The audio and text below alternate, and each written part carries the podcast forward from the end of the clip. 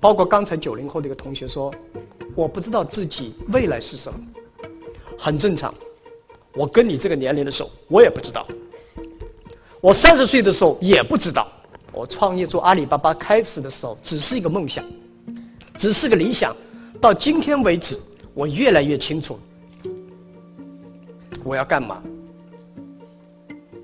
所以我想，不知道没关系，但是要心存理想，说我会找到的。